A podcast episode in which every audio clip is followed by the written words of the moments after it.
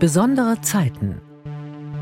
Die Herren der Theologie, die ihre Macht nicht teilen wollen, die sagen den Frauen, seid jungfräulich und demütig. Und da schreie ich mit meiner ganzen Kraft auf. Für mich ist in diesem einen kleinen Satz, ich glaube an Jesus Christus geboren von der Jungfrau Maria eigentlich aufbehalten, dass ich mehr bin als das Produkt zweier Menschen und ich bin auch zu mehr gerufen als zu dem, was in meinen eigenen Denkhorizonten und Potenzialen drinsteckt.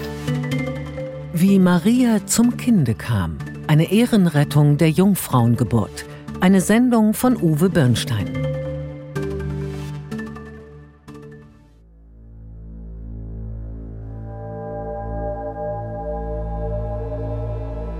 Maria aus dem Dorf Nazareth. Fromm, jüdisch, schwanger, aber nicht von ihrem Verlobten.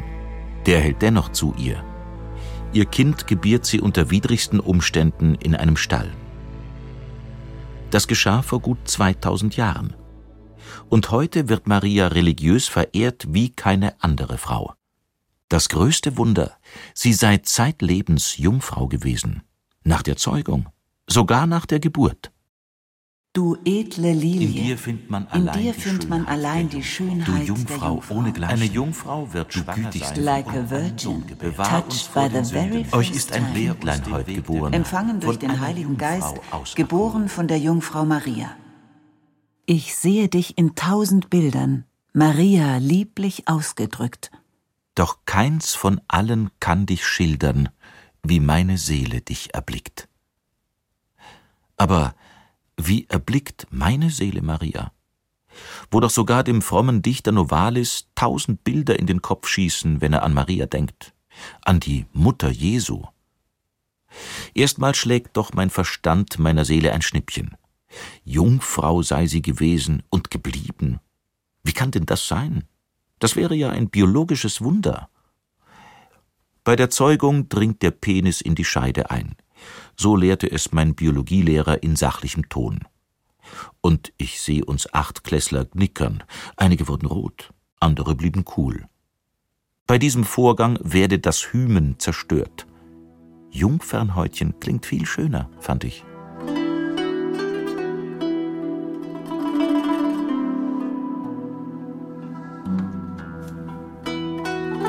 Und das soll bei dieser Maria aus Nazareth anders gewesen sein? Glaube schlägt Anatomie? Es ist ja nicht nur das Jungfernhäutchen. Zur Zeugung eines Menschen sind männlicher Samen und eine weibliche Eizelle nötig. Ohne diese Befruchtung kann kein Leben entstehen. Das ist Fakt. Und trotzdem behaupten Milliarden Christen, dass Maria als Jungfrau schwanger geworden sei. Wie bitteschön soll das geschehen sein?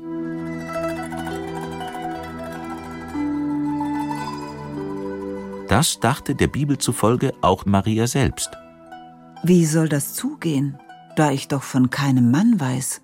fragte Maria einen Engel, der ihr angekündigt hatte, Siehe, du wirst schwanger werden und einen Sohn gebären, dem sollst du den Namen Jesus geben. Der Evangelist Lukas schrieb diese Geschichte auf. Als könne er meine Gedanken lesen, antwortet er sogar auf meine Frage, wie eine Befruchtung ohne Mann vor sich gehen könnte. Denn er lässt den Engel erklären, Der Heilige Geist wird über dich kommen, und die Kraft des Höchsten wird dich überschatten. Darum wird auch das Heilige, das geboren wird, Gottes Sohn genannt werden.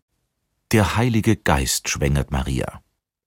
Das hat seit Jahrhunderten die Fantasien frommer wie unfrommer Menschen angeregt. Auch wir Jugendliche damals im Konfirmandenunterricht schmunzelten über diese Szene und malten sie uns aus. Gleichzeitig lernten wir das Glaubensbekenntnis auswendig, die Grundlage für unsere Konfirmation. und an Jesus Christus, seinen eingeborenen Sohn, unseren Herrn, empfangen durch den Heiligen Geist, geboren von der Jungfrau Maria, Ich wurde älter, fand die Sache mit Gott und dem Glauben so spannend, dass ich sogar evangelische Theologie studierte. Auch meiner Frage ging ich weiter nach. Wie kann es sein, dass eine Jungfrau ein Kind bekam? Wie ist das zu verstehen? Wieso ist das vielen Gläubigen so wichtig? Im Studium lernte ich viel. Ich erfuhr, Jungfrauen und Jungfrauengeburten sind in der Geschichte der Religionen und Mythen gar nichts Besonderes. Meist geht es dabei um eine Reinheitsvorstellung, die offenbar in vielen Religionen wichtig ist, um dem Göttlichen Raum geben zu können. In der griechischen Mythologie ist etwa von der Königstochter Danae die Rede. Sie soll noch Jungfrau gewesen sein, als der Same des Gottes Zeus im Schlaf als Goldregen über sie gekommen sei und sie schwängerte. Die Maya-Götter Unapu und Spalanke entstanden der Legende nach aus dem Speichel eines Getöteten und wurden von einer unbefleckten Jungfrau geboren. Ähnlich auch der persische Heiland Saoshyant, der Sohn Zarathustras. Dessen Same gelangte über das Wasser eines Sees in die jungfräuliche Mutter. Die Mutter Buddhas war ebenfalls Jungfrau. Sie träumte von einem weißen Elefanten, der in sie durch die Körperseite eindrang. Buddhas Mutter Maya soll sieben Tage nach seiner Geburt in den Himmel aufgefahren sein. Sollte das Christentum sich mit seiner Vorstellung von einer Jungfrauengeburt da also einfach einreihen lassen? Ist das gar nichts Besonderes?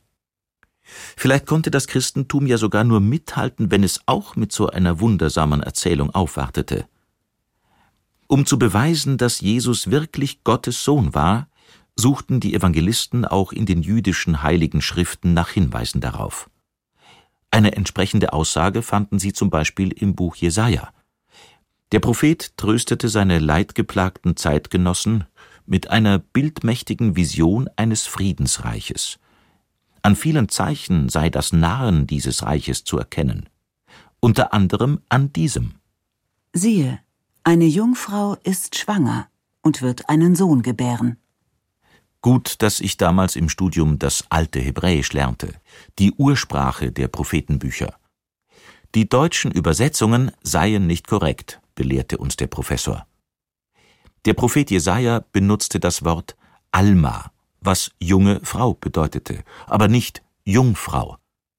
Diese falsche Vorstellung habe sich erst durch eine Übersetzung ins Altgriechische ergeben, die dann ins Deutsche übernommen wurde.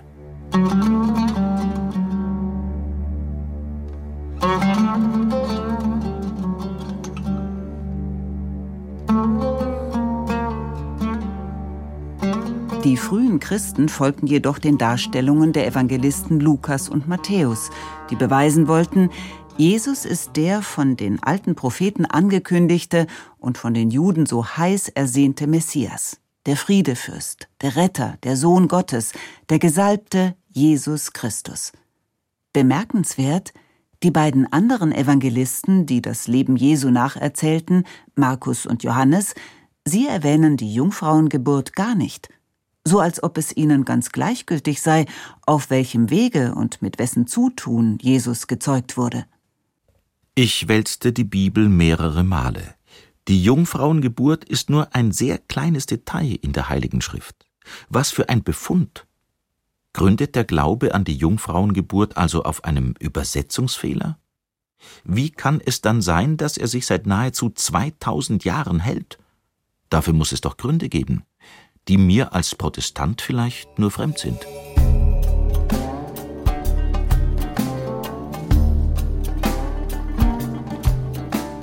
Ich begab mich auf die Suche nach dem, was hinter diesem mir so fremden Jungfrauenglauben steckt.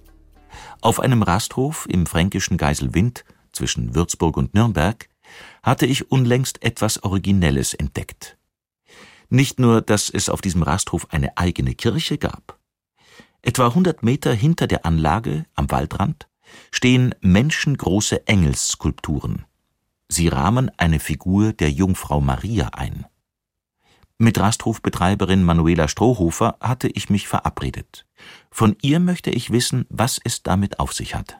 Wir sind nicht nur Christen und haben nicht nur durch die Autobahnkirche Gott und seinem Wort einen festen Platz gegeben. Wir sind auch sehr marianisch geprägte Menschen und darum wollten wir die Familie Strofer, allen voran mein Vater Toni, auch einen Platz für Maria schaffen, eine Mariengrotte, dass die Menschen eben auch daran erinnert werden, sie sollen nicht nur Freude und Spaß in ihrem Leben haben, jeden Tag, sondern sie sollen auch versuchen, durch das Beispiel Mariens jeden Tag in diesem Segenskanal Gottes zu stehen und mit Gott und dem Glauben Halt und Freude zu finden. Manuela Strohhofer, diese Frau hat Power. Die fünffache Mutter steht mitten im Leben. Sie ist anpackend und wirkt nicht frömmelnd oder missionarisch. Den Marienglauben habe ihr die Großmutter vorgelebt, erzählt sie. Später, da war sie schon Mutter, hatte sie selbst ein mystisches Marienerlebnis. Vor ihrem Schlafzimmerfenster im Hof des Hauses hing unter dem Dachsims eine Marienfigur. Eines Tages sagt meine Tochter Anastasia, sie kam zu mir und sagte, Mutter, schau mal, was da für ein Licht auf einmal ist. Ich bin dann in mein Schlafzimmer gegangen und es hat ein Licht gestrahlt in unsere Zimmer und in die Mariengrotte und auf den Dachsims. Das war total mystisch, dass auf einmal so ein strahlendes Licht von dieser Mariengrotte in unsere Schlafzimmerfenster hineinleuchtete. Und dann in der Nacht habe ich tatsächlich äh, geträumt, hat Maria zu mir gesagt, ich soll sie nicht vergessen. Dass jetzt hier am Rasthof eine so große Mariengrotte steht, hat mit diesem wundersamen Erlebnis Manuela Strohhofers zu tun. Dass Maria Jungfrau war, das ist für sie keine Frage. Für Gott ist alles möglich und natürlich muss Gottes Sohn unter göttlichen Umständen empfangen werden und zur Welt kommen. Das war klar. Für mich ist es ganz klar, dass das eine Jungfrauengeburt sein musste, um diese Göttlichkeit Ausdruck zu geben.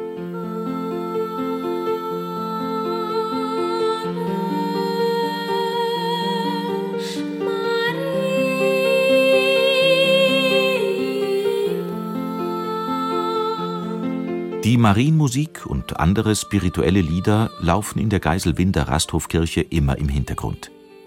Über Musik lässt sich vielleicht auch Maria direkt in die Herzen der Menschen bringen. Johann Sebastian Bach, Charles Gounod, Franz Liszt, viele klassische Komponisten haben der Jungfrau Maria musikalisch die Ehre erwiesen. Das Thema lässt sich über die Jahrhunderte bis in die Popkultur verfolgen. Dabei wiegt jedoch der Lustaspekt des Jungfrauseins heute meist mehr als dessen demütige Seite. Das ist der Grund, weshalb viele Menschen, gerade Frauen, zu einer modernen Jungfrauenhymne tanzten und tanzen. Auch Birgit Fuß gehört dazu. Die Redakteurin ist in einem bayerischen Dorf aufgewachsen. Dort hatte sie die heilige Jungfrau in vielerlei Gestalt vor Augen. Eine andere Madonna allerdings fand sie interessanter.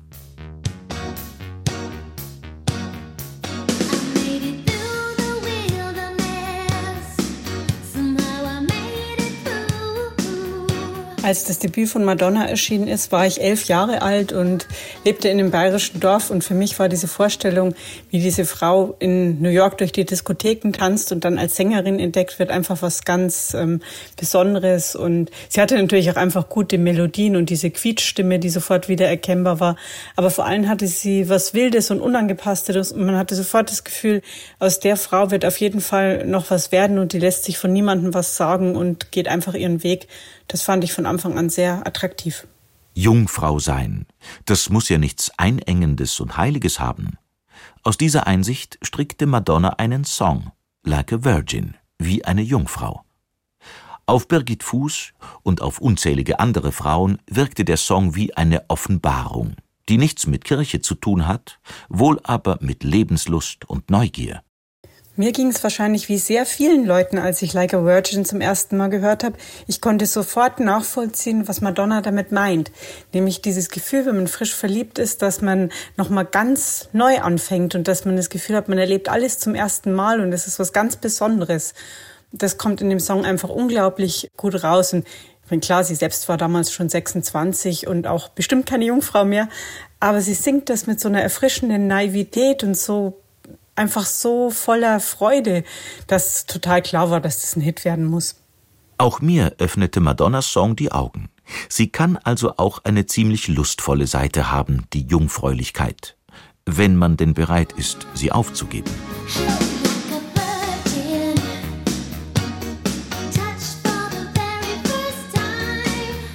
Fromme Christinnen und Christen lassen sich von Madonnas Popversion der Jungfrauenfaszination leicht provozieren. Sie feiern ja nicht wie Madonna das Ende der Jungfräulichkeit, sondern die ewige Jungfrau Maria. Das wirkt sehr ernst und ziemlich lustbefreit und irgendwie wie nicht von dieser Welt. Denn wer kann allen Ernstes daran zweifeln, dass, wenn schon nicht bei der Zeugung, dann bei der Geburt, der Jungfrauenstatus dahin war? Oder sehe ich als Protestant das vielleicht zu eng? Vielleicht kann mir der Psychoanalytiker Dieter Schnocks weiterhelfen. Er kennt sich sehr gut mit dem Werk Karl Gustav Jungs aus. Außerdem ist er katholischer Christ. Wie sieht er es? Die Mutter Maria kann doch keine Jungfrau mehr gewesen sein, oder? Stimmt, natürlich. Ne? Ist ja eindeutig unmöglich. Nach unseren Vorstellungen gibt es ja keine Geburt, kann keine Frau nicht gebären, wenn sie, wenn sie jungfräulich ist. Von daher kann man es ja nur symbolisch verstehen. Wir in der jungschen Psychologie äh, sind ja sowieso äh, sehr stark mit dem Symbolverständnis unterwegs. Und da ist es selbstverständlich, dass gerade im Religiösen sehr viel Symbolik ist, die man eben nicht eins zu eins realistisch nehmen kann, sondern hier wird mehr gesagt, weil das Symbol sagt ja mehr als tausend Worte und insofern sagt auch hier Jungfrauengeburt aus, dass es sich um eine göttliche Geburt handelt. Hier ist alles nicht normal menschlich, sondern es hat göttlichen Charakter und dazu bedarf es der geistigen Zeugung des Gottes in der Menschenmutter, die aber auch durch die Jungfräulichkeit, die bleibt, besonders ist. Auch, und das Ganze ist eine symbolische Aussage über die Göttlichkeit des göttlichen Kindes. Also sind all diese Erzählungen nur symbolisch gemeint? Dieter Schnocks wirbt in einem ganzen Buch für diese Sicht. Ist Gott ein Symbol, heißt es.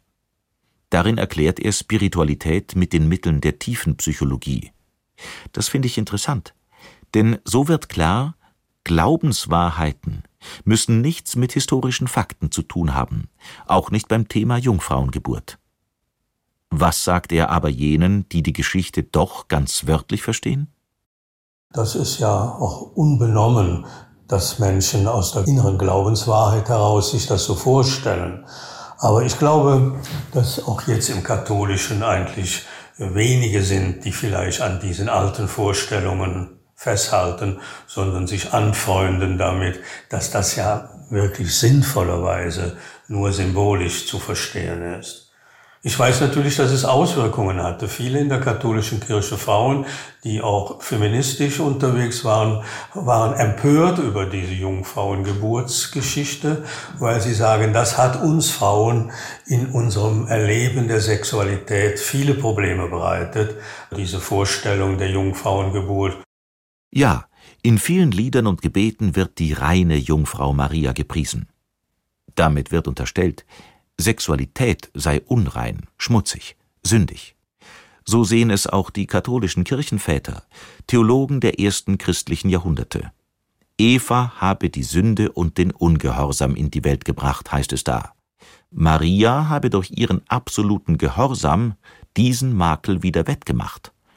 Der Tod kam durch Eva, das Leben durch Maria. Diese Sicht beruht auf der unseligen Verkettung seltsamer Theorien zum Beispiel der, dass sich die Sünde, die Eva durch ihren Ungehorsam in die Welt gebracht habe, durch Sexualität von Generation zu Generation fortpflanze. Sex und Sünde werden auf diese Weise unlösbar miteinander verflochten. Die Legenden und Mythen, die sich um Maria ranken, wurden mit den Jahrhunderten immer unglaublicher. Das bisherige Ende setzte im Jahr 1950 Papst Pius XII. Wir verkünden, erklären und definieren es als ein von Gott geoffenbartes Dogma, dass die unbefleckte, allzeit jungfräuliche Gottesmutter Maria nach Ablauf ihres irdischen Lebens mit Leib und Seele in die himmlische Herrlichkeit aufgenommen wurde. Von Gott geoffenbart? In der Bibel jedenfalls finde ich nichts darüber. Deshalb können Protestanten mit dieser Art von Marienverehrung herzlich wenig anfangen. Für uns Evangelische gilt nur das, was in der Bibel steht. Wenn ich denn an dieser Idee einer Himmelfahrt Mariens etwas Gutes finden müsste, dann wäre es dies. Maria würde der männlichen Himmelsherrschaft von Gott Vater und Jesus die dringend nötige weibliche Dimension verleihen.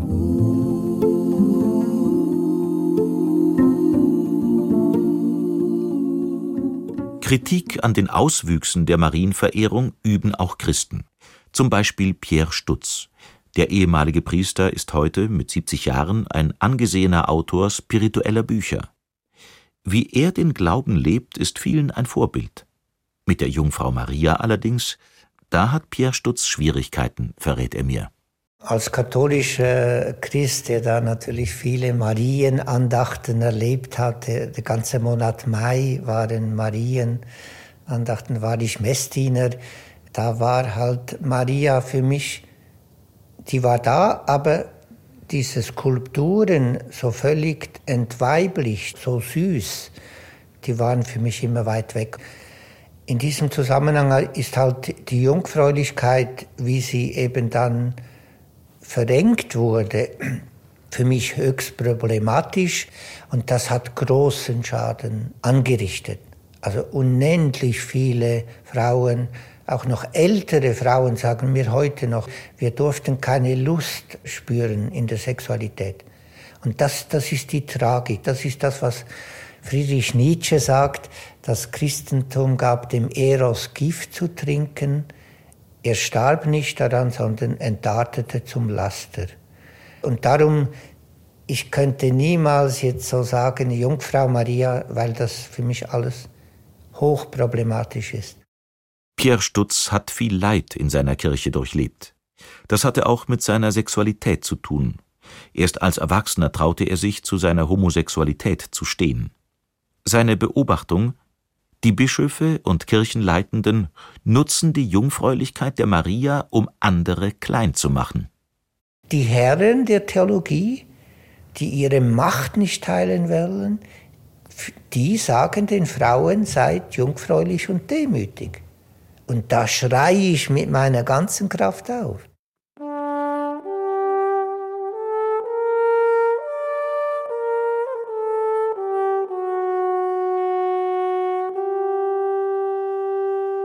Nach dem jahrhundertelangen Missbrauch durch kirchenmächtige Männer lasse sich die Jungfrauengeburt nicht mehr schönreden.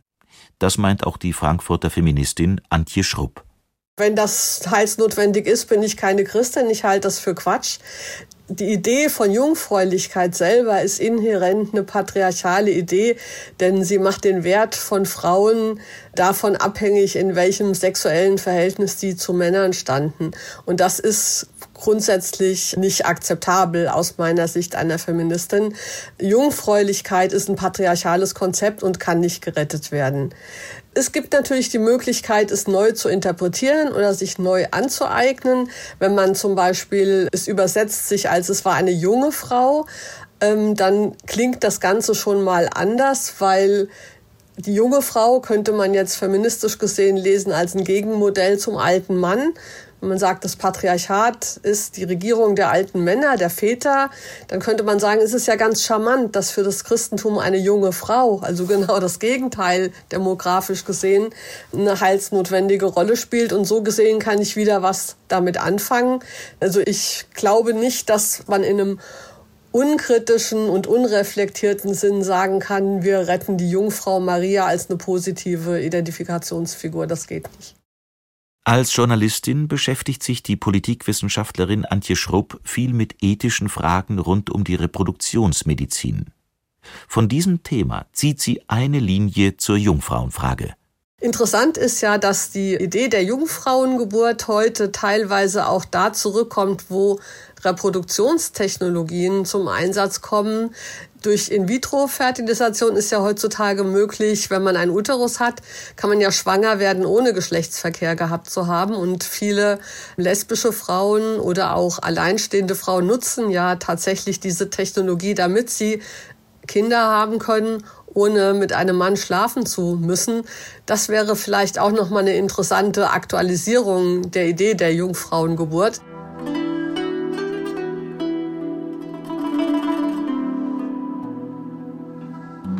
Bei Facebook lese ich einen Beitrag einer evangelischen Pastorin. Christine Jahn ist Generalsekretärin des Deutschen Evangelischen Kirchentages. In ihrem Post schrieb sie, ja, Marias Jungfräulichkeit sei ein schönes Bild, um den Glauben zu beschreiben. Das verblüfft mich. In Fulda treffe ich Christine Jahn und erfahre, warum ihr Maria so wichtig ist. Maria ist eine, die die Liebe zur Welt gebracht hat, weil sie eine Glaubenspraxis, eine Lebenspraxis an den Tag gelegt hat, die dem Unmöglichen vertraut hat. Und das ist immer eine kleine Anfrage an mein eigenes Leben. Bin ich bereit, wie eine Maria mit dem Unmöglichen zu rechnen? Oder liegt alles nur an meinen Händen? Und daran kann man ja auch bitter werden im Leben, wenn man denkt, ich bin mein eigenes Glückes Schmied. Maria als Frau mit übergroßem Gottvertrauen. Ja, das kann ich nachvollziehen. Aber warum dann auch Jungfrauengeburt? Das ginge doch auch ohne was Christine Jahn denn denke, wenn sie im Glaubensbekenntnis spricht, geboren von der Jungfrau Maria. Das möchte ich von ihr wissen. Für mich ist in diesem einen kleinen Satz, ich glaube, an Jesus Christus geboren von der Jungfrau Maria eigentlich aufbehalten, dass ich mehr bin als das Produkt zweier Menschen und ich bin auch zu mehr gerufen als zu dem, was in meinen eigenen Denkhorizonten und Potenzialen drinsteckt. Also ich glaube, dass wir quasi alle metaphorisch gesprochen mit einer Jungfrauengeburt in die Welt kommen, weil die, die zu unserem Leben Ja gesagt haben, die treten damit alle Neuland. Ich sehe dich in tausend Bildern, Maria, lieblich ausgedrückt. Doch keins von allen kann dich schildern, wie meine Seele dich erblickt. Und wie erblickt meine Seele nun Maria? Ich weiß nur, dass der Weltgetümmel, seitdem mir wie ein Traum verweht, und ein unnennbar süßer Himmel mir ewig im Gemüte steht. Hin und wieder dem Weltgetümmel entkommen und in spirituellen Bildern Trost suchen. Das schenkt Kraft. Maria zählt zu den großen Trostspenderinnen der religiösen Welt auch weil durch sie eine weibliche, mütterliche Figur zum oft übermächtig und fernwirkenden Vatergott hinzutritt, an die sich manch einer in schwierigen Situationen lieber wendet. Ob sie nun Jungfrau war oder nicht, spielt dabei gar keine so große Rolle, wie theologische Dogmen es die Menschen glauben machen wollen. Wer so intime Themen wie Jungfrauenschaft zum Glaubensgrundsatz erhebt, erzeugt keine Wärme, denn Dogmen berühren die Seele nicht. Und erst recht nicht mein protestantisches Herz. Das schlägt aber für alle, die auf der Suche nach dem süßen Himmel sind und sich dabei von einer jungen Frau aus Nazareth inspirieren lassen, die vor 2000 Jahren offensichtlich unfassbar großes Gottvertrauen hatte, dass sie Engeln mehr glaubte als Faktencheckern.